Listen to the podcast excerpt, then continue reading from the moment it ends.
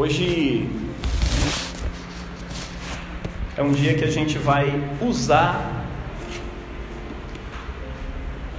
o lecionário da nossa igreja. Talvez você tenha notado assim, o pastor hoje com uma roupa estranha. É, é o Joãozinho falou comigo hoje cedo que é roupa de anjo. Eu virei anjo, estava vestindo ele assim, ele ficou empolgado. Então, essa roupa de anjo. A gente normalmente usa essas vestes quando é um momento muito solene. Antigamente a gente usava em todos os cultos. Só que, enfim, Brasil é complicado usar essas coisas, principalmente em momentos de calor, né? A gente fica muito. É, é, a gente não aguenta. Mas, cada momento solene para nós, né, como ordenação pastoral, sínodo da igreja, onde se reúnem todos os bispos e pastores, né? momentos especiais né? É, é, de solenidades como a Páscoa, o Natal, né? a Pentecostes, e os momentos que a gente tem ceia do Senhor. A gente é, é se veste entendendo que é uma solenidade, é um momento importante, é um momento especial. Isso é pedagógico para todos nós também, né? É, espero que seja pedagógico para você também. Hoje é um dia especial. Não só porque é domingo, porque todos os domingos são especiais para nós, todos os domingos são festas do Senhor Jesus, né? Mas é especial também porque eu e você vamos comer do sacramento do corpo e do sangue de Jesus. Comer e beber. Nós vamos nos nutrir hoje do corpo e do sangue de Cristo. Professar para o mundo selar a nossa aliança, a nossa unidade com Deus no Espírito Santo. Amém? Daqui a pouco a gente fala mais sobre isso. Mas vamos lá. O texto do Evangelho de hoje, que a igreja nos propõe, é Lucas 18, de 1 a 8. E pedir os irmãos para não ficarem perdendo tempo ali na, no café, para agilizarem aí, para poderem vir para cá o mais rápido possível para não perder a palavra, porque esse alimento aqui é mais importante. É, olha só, Lucas 18, 1 a 8. O tema da nossa mensagem hoje, e que permeia todas as leituras deste domingo, é: seja insistente. Você vai perceber que o tema da insistência está em todos, todas as leituras. Ah, você vai poder acompanhar por ali, né? Você que não achou aí, pode acompanhar na Almeida século 21 aí. E contou-lhes também uma parábola sobre o dever de orar e nunca desfalecer. Queria que você acompanhasse o Eduardo aqui, se colocasse de pé em reverência ao Santo Evangelho do Senhor. Amém? É... E contou-lhes também uma parábola sobre o dever de orar sempre e nunca desfalecer, dizendo: Havia numa cidade um certo juiz, que nem a Deus temia e nem respeitava homem algum. Havia também naquela mesma cidade uma certa viúva, e ia ter com ele, dizendo: Faze-me justiça contra o meu adversário. E por algum tempo, ele por algum tempo não quis, mas depois disse consigo: ainda não temo, ainda que eu não temo a Deus, nem respeito homem algum, todavia, como essa viúva me molesta, hei de fazer-lhe justiça, para que enfim não se volte e me importune muito. E disse o Senhor: Ouçam o que diz o juiz injusto. Ouçam o que diz o juiz injusto. E Deus não fará justiça aos seus escolhidos que clamam a Ele de dia e de noite, ainda que tardio para com eles. Digo-vos que depressa lhe fará justiça. Quando, porém, vier o filho do homem, porventura, achará fé na terra. Essas são palavras da salvação. Glória a Ti, Senhor. Você pode sentar. Glória a Deus. A igreja propõe para nós hoje esse tema sobre o dever da igreja. Não é só uma possibilidade, é um dever que eu e você temos. É o dever da insistência. Você precisa ser insistente. Fala com essa pessoa do seu lado, você precisa ser insistente. Mas insistente em quê? De acordo com esse texto, afinal de contas. Eu preciso ser insistente no quê? O texto diz para nós: na oração e na missão. Isso parece não estar tão implícito porque não usa-se a palavra missão, mas ele está falando a respeito de orar sempre e nunca desfalecer, e nunca parar. O ponto culminante da mensagem é a vindicação, ou seja, a justificação divina. O momento em que o juiz vai fazer justiça, daí que vem essa coisa da vindicação, né? fazer justiça. É o momento em que o juiz vai fazer justiça àqueles que clamam de dia e de noite a ele. Deus é o grande juiz, logicamente, e ele está sendo comparado a um juiz iníquo, a um juiz pecador, um juiz avacalhado. Talvez você conheça algum juiz do futebol que você possa lembrar aí, que é roubão. Aquele juiz que faz a, a torcida ficar gritando e xingando. Então, é esse tipo de juiz. Um juiz comprado. É interessante isso, porque naquele tempo, talvez se você for comigo para um tribunal hoje, né?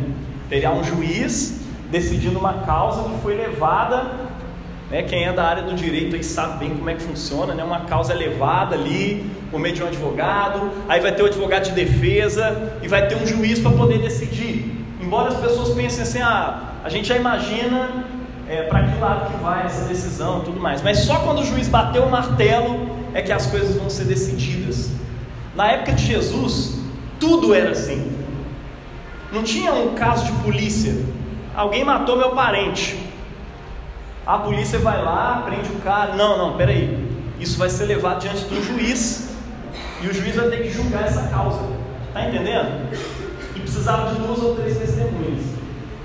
Adivinha quem se dava mal nessa história aí? Primeiro, quem não tinha dinheiro para pagar o juiz. Segundo, que é uma intersecção de coisas aí, a mulher, principalmente a mulher viúva, não tinha um marido, ela tinha que se virar para poder arrumar um jeito para ganhar a sua causa. E essa viúva aqui, muito provavelmente pela morte do marido dela, Jesus está usando uma ilustração, talvez de um caso real, ou talvez simplesmente tenha criado ali para ser uma, uma figura de uma realidade que ele está querendo apresentar para nós. Mas ela está pedindo ao juiz: olha, julga a minha causa. Por que ela insiste com o juiz? Que ela não tem condição de pagar, ela não tem condição de subornar o juiz, e ela não é poderosa o suficiente para ameaçá-lo. Mas ela tinha um poder poder da insistência, poder da palavra, poder da encheção de saco. E ela começa a encher a paciência, está entendendo? E aí Jesus compara esse juiz com Deus. Ele fala: ouçam o que diz o juiz iníquo. Ouçam o que ele está dizendo. O que, que ele está dizendo? Olha, antes que eu. A palavra original ali dá um entender de um olho roxo, sabe? Não de porrada, provavelmente, mas de, de ficar acordado. Sabe quem fica acordado toda noite começa a ficar com o olho mais fundo? Então, antes que meu olho fique roxo, de tanto ela encher minha paciência de noite, eu vou julgar a causa dela. Eu não temo a Deus, eu não tenho respeito pelos homens, mas eu tenho respeito por mim mesmo. Daqui a pouco eu não vou conseguir mais dormir de tanto que essa mulher está me chamando aqui e tudo mais. Então ele resolve julgar a causa dela. E aí Jesus fala: ouçam o que ele disse.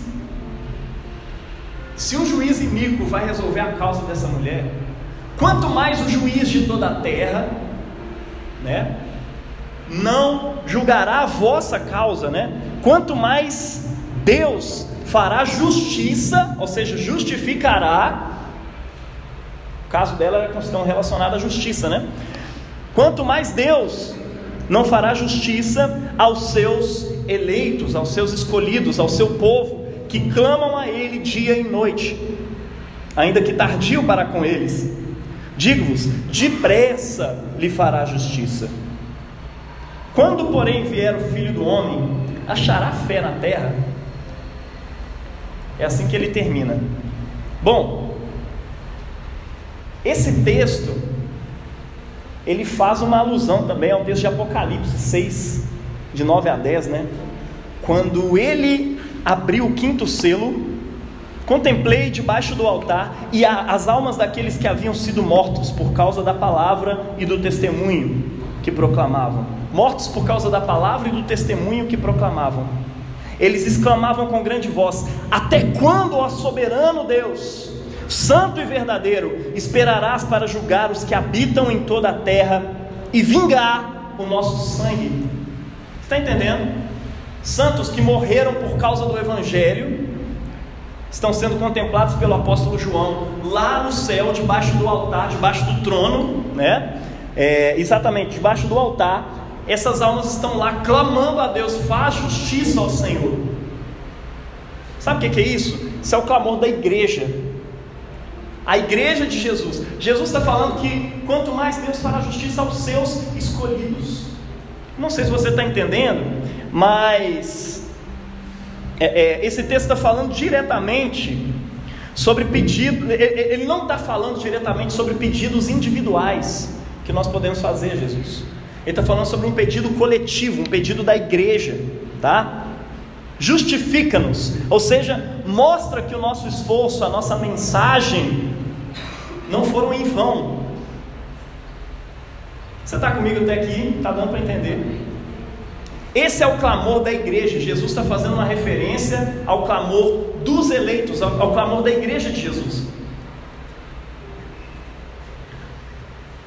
O contexto aqui é a argumentação de Jesus no capítulo anterior sobre a vinda do reino de Deus. Os fariseus começam a perguntar para ele né, sobre a chegada do reino de Deus e tudo mais. E aí Jesus vira para eles e fala: Olha, o reino de Deus, primeiro, ele não vem com visível aparência.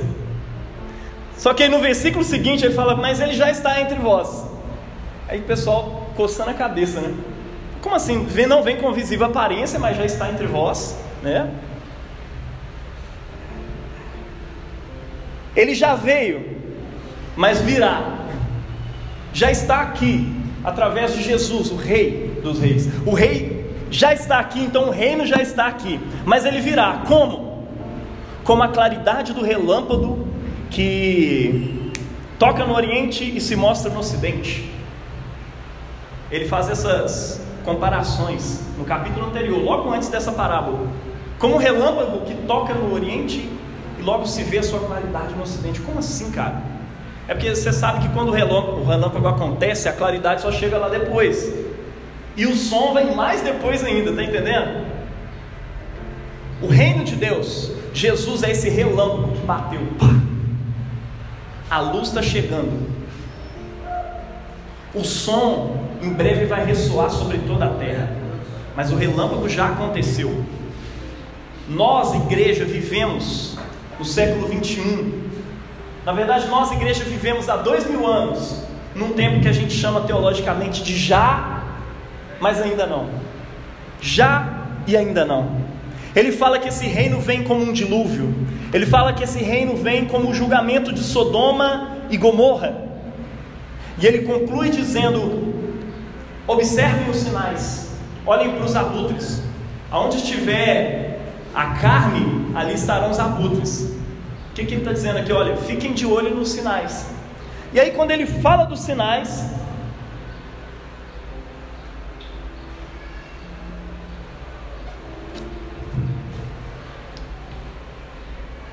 Assim que Jesus fala dos sinais, ele então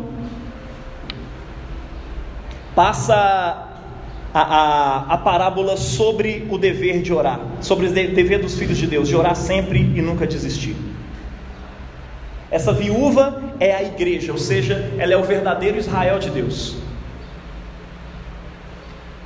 formado não de judeus confiantes né, nas suas obras da lei, mas de todo aquele que confia em Cristo. A causa dela, a causa da igreja, né, é a sua justificação diante do próprio Deus. E o contexto aqui é um contexto contra esse Israel farisaico mesmo. Esse Israel que está reivindicando que ele é o contexto do próprio reino de Deus. Reino de Deus não existe sem nós, fariseus. Está entendendo? Reino de Deus não acontece sem a gente. E Jesus está dizendo: olha, o reino de Deus vem através de mim. Eu sou a videira verdadeira. Eu sou o verdadeiro Israel de Deus. Sem mim vocês não podem fazer nada. A igreja é essa viúva que teve o seu marido morto, e talvez esse marido morto seja a referência ao próprio Jesus, né? morto por Israel. E o grande juiz é o próprio Deus, diante do qual essa, essa viúva está ali reivindicando, pedindo: faz justiça ao Senhor. Mostra que realmente o reino de Deus se dá em Jesus, no meu marido, que o reino de Deus se dá aonde eu estou. É sobre isso que Jesus está falando aqui. A viúva é a igreja clamando diante de Deus. De repente, meu Kindle aqui ficou doido. Minhas anotações estão indo para um lado e para o outro. Vou trocar aqui para ficar mais fácil. É... Mas olha só. O ponto culminante é que se o juiz mal vai julgar a causa da viúva, né, por causa da sua insistência, muito mais Deus vindicará ou justificará os seus eleitos que oram de dia e de noite. A igreja, meu irmão, é o corpo de Cristo na terra. Nós já vimos discutindo, falando sobre isso alguns domingos atrás, né? Você, como corpo de Cristo, é o corpo de Cristo na terra. A sua causa é a própria missão de Jesus. Inclusive, é a mesma missão de Jesus. Qual é a sua causa diante de Deus? Qual é a causa que você, como viúva, está clamando diante de Deus? É a causa da missão do reino. É isso. É sobre isso. Como sumo sacerdote e filho perfeito de Deus, eu quero te dizer uma coisa: Jesus tem todas as suas orações ouvidas pelo Pai. Amém? Você crê nisso? Você acha que alguma oração de Jesus não é ouvida? E esse texto está falando sobre insistência em oração, né? Interessante. Mas Jesus tem todas as suas orações ouvidas pelo Pai. Ele é o grande sumo sacerdote da nossa confissão. O convite nessa parábola é que nós, que eu e você, como corpo de Cristo, oremos sem cessar e não desistamos da missão. É isso que a narrativa do apóstolo Lucas coloca bem lá no cabeçalho. Jesus propôs-lhes uma parábola a respeito de orar sem, a respeito do dever da igreja, né? De orar sem cessar e de nunca desistir. E a boa nova apresentada é que o Pai amoroso nos vindicará, Ele nos ouvirá em tudo que se relaciona a essa missão. Resumindo o que Jesus está dizendo, nós somos um com Ele. O Pai amoroso, o Todo-Poderoso, vai vindicar a nossa causa como igreja diante de Deus. Não só contra Israel, mas contra toda a terra. Não é só Israel, mas todo mundo que olha para a igreja e diz: como é que eles se acham os eleitos? Eu escuto muita música de rock, eu adoro rock. E muitas músicas fazem zombaria à igreja, é, criticando ela por se achar eleita. Ah, somos os eleitos, pelo menos achamos ser. Enfim, é, é, critica-se a igreja a partir dessa perspectiva. Nós acreditamos realmente sermos eleitos por Deus. Nós acreditamos que Jesus nos escolheu e que Ele abriu esse espaço para todo mundo. Mas a barca dessa arca de Noé, que Jesus está dizendo que o reino de Deus vai vir como a arca, como o dilúvio veio na época de Noé, e como a chuva, de, a saraivada que caiu sobre Sodoma e Gomorra, Essa arca é a própria igreja de Jesus. Quando o reino de Deus vier, a única coisa que vai flutuar sobre essas águas é a igreja de Jesus.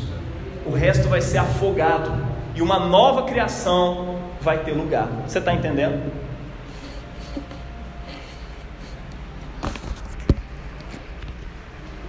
A boa nova dele é que esse Pai nos indicará e nos presenteará com a vinda do reino de Deus, que nós interpretamos agora nas nossas casas, nas nossas famílias, né? Que nós invocamos todos os dias, eu não sei se todos os dias você faz isso, mas existe uma oração diária que nós como igreja fazemos, Pai nosso que estás no céu, santificado seja o teu nome, venha teu reino, seja feita a tua vontade, assim na terra como no céu. Essa é a nossa invocação diária.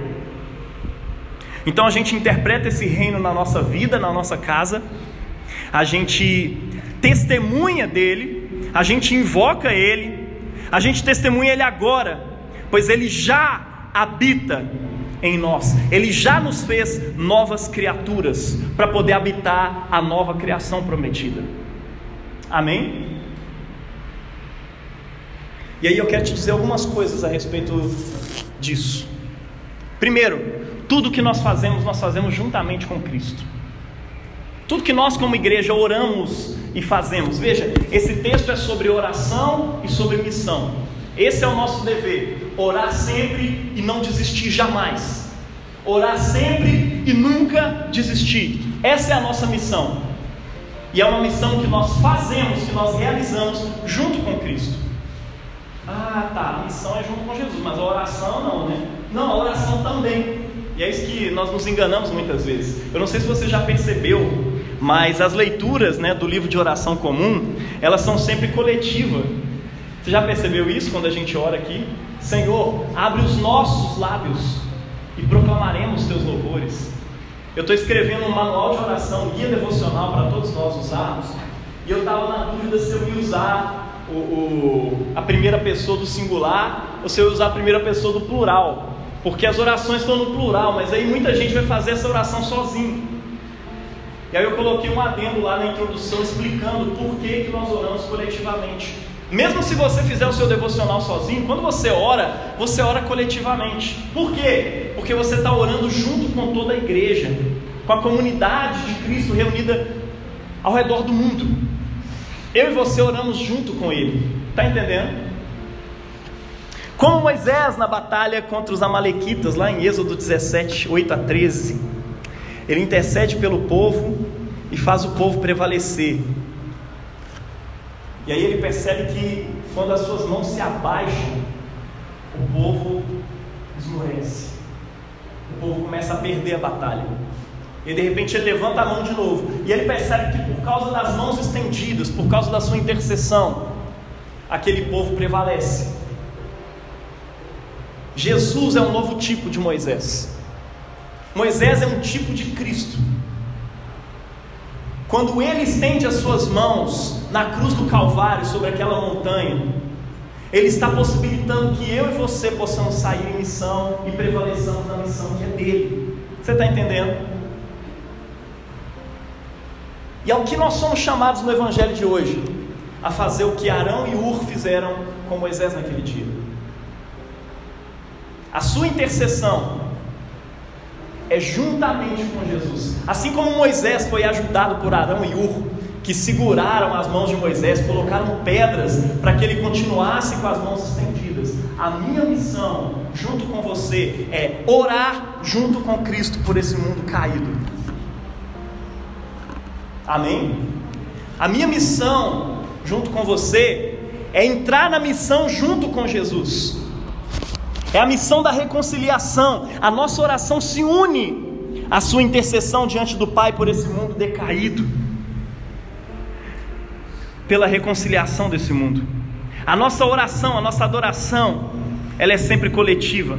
Deus ouve a Cristo como cabeça e como corpo. Quando Jesus ora, Deus escuta, certo? E agora você, unido a Cristo pelo batismo, você faz parte do corpo de Cristo, certo? Quando você ora, mesmo sendo pecador, Deus não vê você diretamente. Deus não vê você, Efraim. Deus não vê você, Zane. Ele vê Cristo. Ele vê Jesus clamando: tem misericórdia, Senhor. Pai, perdoa-lhes. Pai, aceita-lhes. Pai, recebe essa oração. É por isso que a gente sempre ora em nome de Jesus. É sempre que a gente faz alguma oração, a gente fala por Jesus Cristo, nosso Senhor. Amém? Então tudo o que nós fazemos é juntamente com Jesus. Outra coisa sobre essa oração, um ensinamento a respeito dessa homilia de hoje para você, é que a oração insistente, juntamente com Cristo, nos transforma. Você já deve ter ouvido isso em algum sermão, né? Oração não muda Deus, oração muda você, não é verdade? Oração nos transforma. Orar insistentemente transforma a nossa realidade, muda a nossa vida. A segunda leitura do lecionário de hoje está lá em Gênesis, Gênesis 32, 24 ao 32, que é que narra, né, o encontro de Jacó com Deus. E mais uma vez o tema da insistência está ali. Jacó se encontra com Deus. Dessa vez Jacó, o Jacó esperto, que conquistou com a sua própria força, com a sua própria esperteza, com a sua própria inteligência, agora ele está desejando a bênção de Deus. E ele luta uma noite inteira com Deus e sai marcado, ele sai manco depois dessa, desse encontro com Deus e sai com seu nome mudado, sai com seu nome transformado. A oração, o tempo com Deus, a insistência com Deus transforma a nossa realidade. E eu vou te dizer por quê. Jacó ele desejava a bênção de Deus. Ele desejava a participação na bênção, na herança de Abraão, que foi prometido: olha, através de você, todas as nações da terra serão abençoadas. Jacó sabia disso e ele queria isso. Ele queria isso mais do que o irmão dele que nasceu antes dele. Ele era gêmeo, o irmão dele saiu primeiro. E ele sai agarrado no pé do irmão. E como ele saiu primeiro, a bênção de primogenitura era do irmão. Mas o irmão estava cagando para essa bênção. Desculpa a palavra, mas eu acho que é a forma melhor de você entender o que o irmão dele tinha de apreço pela bênção da primogenitura. A bênção de Abraão. O irmão dele não estava nem aí para isso. E aí um dia ele chega com fome, Jacó pega um prato de lentilha, oferece para o irmão, fala: Olha só, tem um prato aqui de lentilha. Ah, estou morrendo de fome, homem. Se você me der o direito de primogenitura, né, a bênção. Ah, de que, que me vale essa bênção? Se eu estou morrendo de fome. E aí ele pega um prato de lentilha. Velho, eu não gosto de lentilha. Eu não curto. Sei lá se essa lentilha é a lentilha que a gente come hoje, mas enfim, ele trocou a bênção de primogenitura por um prato de lentilha. Ele não valorizava a bênção. Mas Jacó também, ele achava que a bênção era conquistada na inteligência, na esperteza, né? E ele queria participar na missão de Deus, que Deus tinha dado a Abraão. Falar, ah, eu quero fazer isso, eu vou fazer um esforço e vou alcançar essa bênção. E ele acreditou que conquistaria pela, pela astúcia, né? pela sua inteligência, pela força do seu braço. Só que essa astúcia levou ele a uma perseguição constante pelo seu irmão. E eu vou te dizer uma coisa: o irmão dele era muito mais forte do que ele. O irmão dele era caçador e ele ficava só em casa. A mão dele era aquela mão lisinha, a mão do irmão, aquela mão de caçador. Ele era pelado, o irmão dele era peludo. Tá entendendo? O cara era um monstro perto dele. E ele morria de medo do irmão. E o irmão dele ia matar ele, tá? Ele estava preparado para isso. E agora ele fala assim: Deus, eu estou sendo perseguido pelo meu irmão, porque eu conquistei essa bênção na corrida. Eu quero que o Senhor me abençoe. Eu não quero mais que o meu pai me abençoe. Ele já pôs a mão sobre mim. Agora minha vida está perdida. Eu quero essa bênção direto de Deus. É engraçado que Deus já tinha abençoado Jacó. Eu não sei se você conhece a história, mas antes dele sair do vento, já foi dito a respeito dele que o mais velho servirá ao mais moço. A bênção de participação na herança já era de Jacó. Jacó estava correndo para alcançar. Isso te lembra alguma coisa? Lembra de mim, lembra de você, né? Fica correndo atrás o tempo inteiro, exercitando sua força o tempo inteiro, tentando conquistar Deus o tempo inteiro, sendo que Deus já fez tudo. Você está lá no The Voice fazendo a sua estripulia, girando para um lado e para o outro, querendo que alguém vire as costas para você, talvez você mesmo. Que alguém vire a cadeira para você. Mas quem importa já virou a cadeira para você. Você está entendendo? Jesus já virou essa cadeira para você. Deus já tinha virado a cadeira para Jacó. E Jacó está lá tentando. E ele luta com Deus. Deus encontra Jacó em sua condição, em sua angústia e transforma ele enquanto Deus resiste, entre aspas, a abençoá-lo. Deus fica ali a noite inteira e fala, eu quero a bênção. Não, eu tenho que ir embora. Né? Deus vai fazendo uma, talvez um teatro, alguma coisa ali. É mais uma daquelas vezes em Gênesis em que Deus aparece em formato humano, né? E ele começa a conversar e começa a ir embora. Não, mas você não vai antes de me abençoar. E por fim, na hora que está virando o dia, ele mete um chute bem na articulação da coxa. Velho, não sei como é que é, velho, mas eu sei que ele ficou mancando. Hã? Não entendi.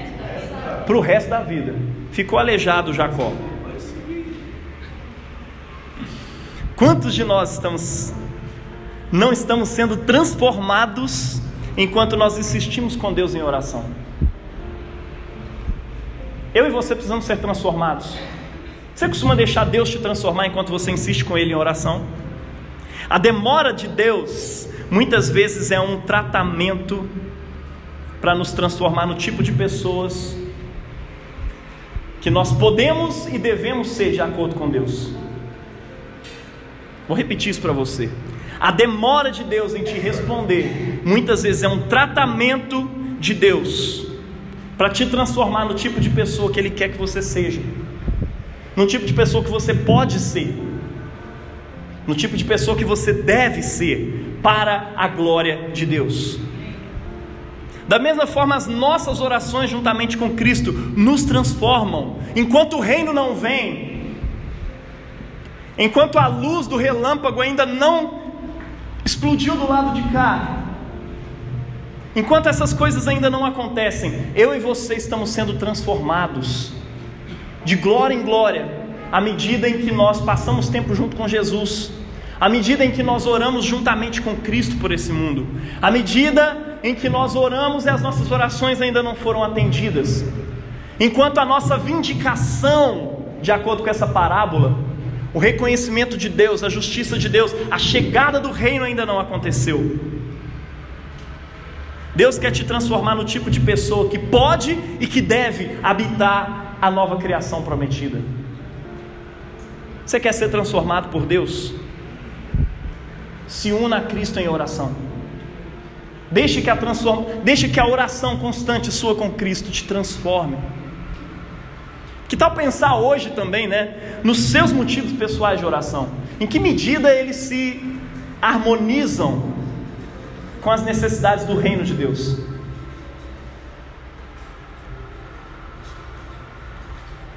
Em que medida eles se inserem no plano de Deus como um todo? O que, que Deus planeja? O que, que você deseja? Seu desejo, se o seu desejo não é pelo reino agora, ele é por um reflexo de um ídolo que você tem no seu coração. Pensa aí nos desejos que você mais tem, daquilo que você mais quer. É alguma coisa que está harmonizada com o reino, com a chegada do reino de Deus? Vezes você está clamando por alimento, você precisa de alimento, precisa viver e tudo mais. Você está precisando de uma casa, sim. Eu quero uma casa para quê? Para servir a Deus para ser um local de florescimento para minha família, para os meus filhos. E na medida em que isso se alinha com o reino de Deus, ore. Quando você deseja muito uma coisa e ela não está alinhada ao reino de Deus, esqueça. Se você não sabe se está alinhado ou não, comece a alinhá-la com o reino e comece a pedir a Deus. Talvez Ele demore em te dar, porque essa insistência se aplica também, embora ela não seja sobre é, é, pedidos individuais, essa insistência se aplica para os seus pedidos individuais também. E à medida que você pede e não é respondido, Deus vai te transformando. A não resposta de Deus também é um meio dele te transformar. Amém? Alinhe-se ao reino de Deus. Aí você vai ver seus desejos atendidos. Mais do que isso, você se verá transformado no tipo de pessoa que Deus quer que você seja.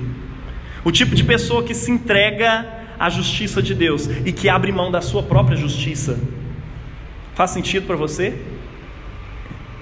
John Goldingay, comentando sobre esse texto, ele fala assim que qualquer estudioso iniciante em hebraico sabe que a palavra Israel, Israel, é, não significa luta com Deus ou lutaste com Deus, prevalecer. A gente está acostumado a ouvir isso nas igrejas. Mas qualquer estudante iniciante vai dizer: não, não é lutaste com Deus. Na verdade, ali é Deus luta. Deus lutou com você. Deus lutou com Israel. Deus luta com você. Outras traduções diriam: Deus governa. O tipo de pessoa no qual Deus quer te transformar é no tipo de pessoa que deixa Deus governar sobre a sua vida, sobre os seus interesses, que alinha os seus interesses com os dele. Amém? A parábola que vem depois dessa, inclusive, é sobre um publicano, né? Sobre um pecador que está diante de um tribunal também. Não parece um tribunal, mas de repente vira um tribunal quando o fariseu começa a se justificar. Deus, eu te dou graças porque eu não sou como esse pecador aqui, Senhor. Eu eu conquistei tudo. Já viu esse discurso? Conquistei tudo na honestidade, Senhor. Eu sou, eu sou demais. O Senhor tem que ter orgulho de mim. Parabéns para ti, Senhor, por eu existir. Sabe esse tipo de pessoa? pois é. Eles estão diante de um tribunal. Só que Jesus fala que só um deles volta justificado. Ele usa a mesma palavra que ele está usando para a mulher e para o juiz iníquo. Somente um volta justificado para a sua casa. Só um volta vindicado para a sua casa. Porque qualquer que a si mesmo se exalta será humilhado, tá? E qualquer que a si mesmo se humilha será exaltado. Reconheça quem você é, meu irmão, como pecador. Não se apoie na sua justiça, confie na justiça de Deus. Amém? Outra lição que a gente pode tirar disso a nossa insistência também afeta esse mundo. Nossa insistência também está atuando sobre o mundo em direção à vinda de Jesus, ao aparecimento de Jesus. É por isso que nós insistimos em plantar igrejas, por isso que a gente insiste em cuidar de filhos, a gente insiste em justiça social, em política, cuidar dos necessitados, cuidar do meio ambiente, para nós isso é importante. Por quê? Porque tudo isso seria inútil se o reino de Deus fosse só um sonho coletivo, não é verdade? Se fosse só um sonho legal que a gente tem, não faria sentido nenhum cuidar de justiça social, afinal de contas, Deus está voltando, o que importa é ser salvo. Eu não vou alimentar os famintos, eu vou só falar para eles se converterem, que se Deus quiser eles morrem rápido e ainda salvos. Não é assim que a gente pensa? Não, né? Para que cuidar do meio ambiente, afinal de contas? Jesus vai vir, vai jogar uma bomba atômica na terra e vai explodir. Você já viu esse tipo de pensamento? Mas não, a palavra de Deus não diz isso. A palavra de Deus vai na contramão disso, inclusive. É por isso que ele nos chama a orar sempre e nunca desistir. Porque Cristo já garantiu o resultado final do nosso esforço como igreja, do nosso esforço pelo meio ambiente, do nosso esforço por justiça, do nosso esforço por plantar igrejas, do nosso esforço por criar filhos, por uma boa pedagogia, por uma boa educação, ele já garantiu. E Paulo ele ecoa essa lógica na segunda leitura do lecionário de hoje, que está lá em 2 Timóteo 3, 14, e vai até o capítulo 4, versículo 2. Eu quero. Traz com açúcar porque eu estou passando mal. É, 2 Timóteo 3, 14 até o 4, 2. Caríssimo, permaneça firme.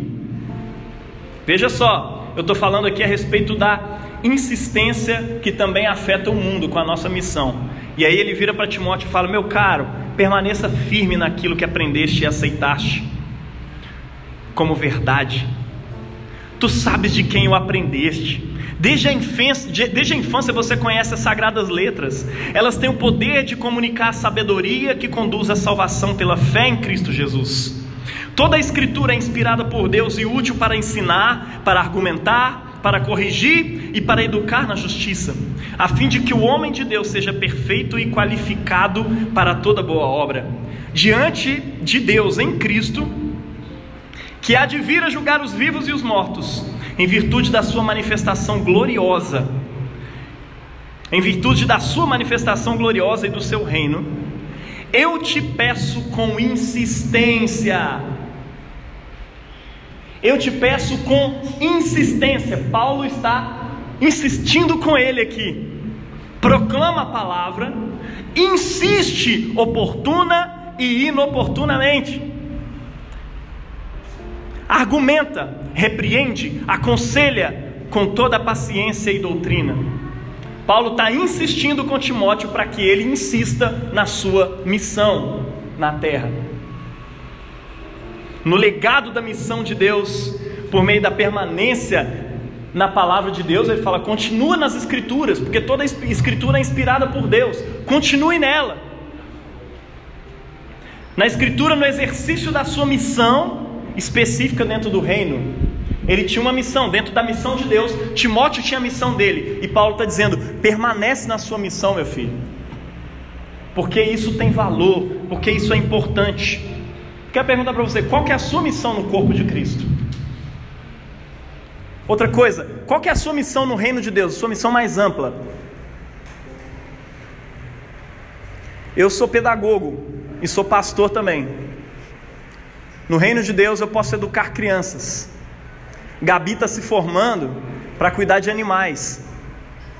Se tivesse em uma igreja mais espiritualista, Alguém ia te dizer que isso não tem nada a ver com o reino de Deus, que era para você se preocupar com alguma coisa espiritual de verdade, com o chamado de Deus. Mas nós temos uma compreensão ampla disso. Deus tem um chamado para Gabi para cuidar de animais. Assim como tem um cuidado, um chamado especial para a Nayara trabalhar com a beleza, com roupa, com moda, porque a moda também é importante no reino de Deus. Assim como o Uber também é importante no reino de Deus. Cada serviço que você faz, Taxinha é um educador social. Talvez você mexa com contabilidade. Isso é importante no reino de Deus. Ah, eu mexo com limpeza. Meu irmão, se você não limpar, daqui a um mês todo mundo morre. Está entendendo? Tudo isso é importante no reino. E o apóstolo Paulo está dizendo aqui: olha, por causa da ressurreição de Jesus, continua. Eu insisto com você, insista na missão. Não pare. Não pare. A ressurreição de Cristo nos garante o resultado final. Seja qual for o trabalho. Qual é o seu trabalho aqui na igreja, no corpo de Cristo? É servir no louvor? Não pare. É ajudar na comunicação, na tradução, como o Vicky está fazendo aqui. Não pare, porque nós, como igreja, executando cada um a sua missão, estamos juntamente reconciliando o mundo com Deus. Você crê nisso? Essa é a nossa missão. Não pare. Em 1 Coríntios 15, 58, depois de trazer toda uma argumentação teológica sobre a ressurreição de Jesus, que é a nossa esperança, Paulo ele conclui aquele capítulo sobre a ressurreição, dizendo para os coríntios o seguinte: Portanto, meus amados irmãos, sede firmes, e constantes, sempre abundantes na obra do Senhor, sabendo que o vosso trabalho não é em vão no Senhor. No Senhor, o vosso trabalho não é inútil. No Senhor, a nossa oração não é inútil. Primeira coisa que ele está dizendo aqui: sejam firmes, não deixa nada te abalar, não deixa nada parar a sua oração, não deixa nada parar a sua missão. Continue orando sem parar. Veja que Paulo, Jesus estão dizendo a mesma coisa aqui. Não pare. Segundo, seja constante. Constância.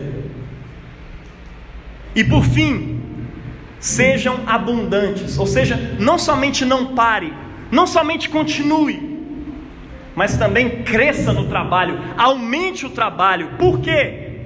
Que trabalho é esse? A obra do Senhor, a missão de Deus na terra, a extensão do trabalho de Cristo no trabalho da igreja. Você na terra é Jesus aqui na terra. Você é responsável por conectar pessoas com Deus.